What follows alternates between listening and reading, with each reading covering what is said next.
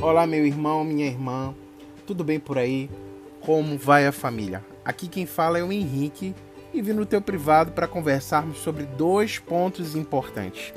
Um deles é sobre como bonito é a tentativa de traduzirmos o termo e a dinâmica desse palavrão chamado vocação salesiana.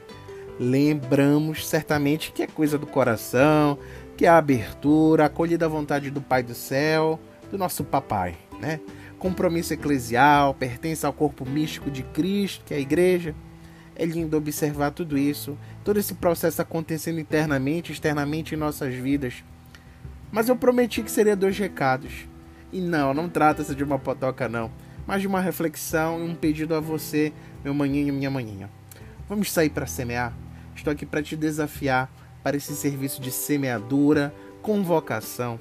Estamos fechando um grupo de aspirantes para viver uma bela jornada vocativa, assim como você fez, eu fiz, todos nós fizemos e faremos até o nosso último suspiro nesta terra.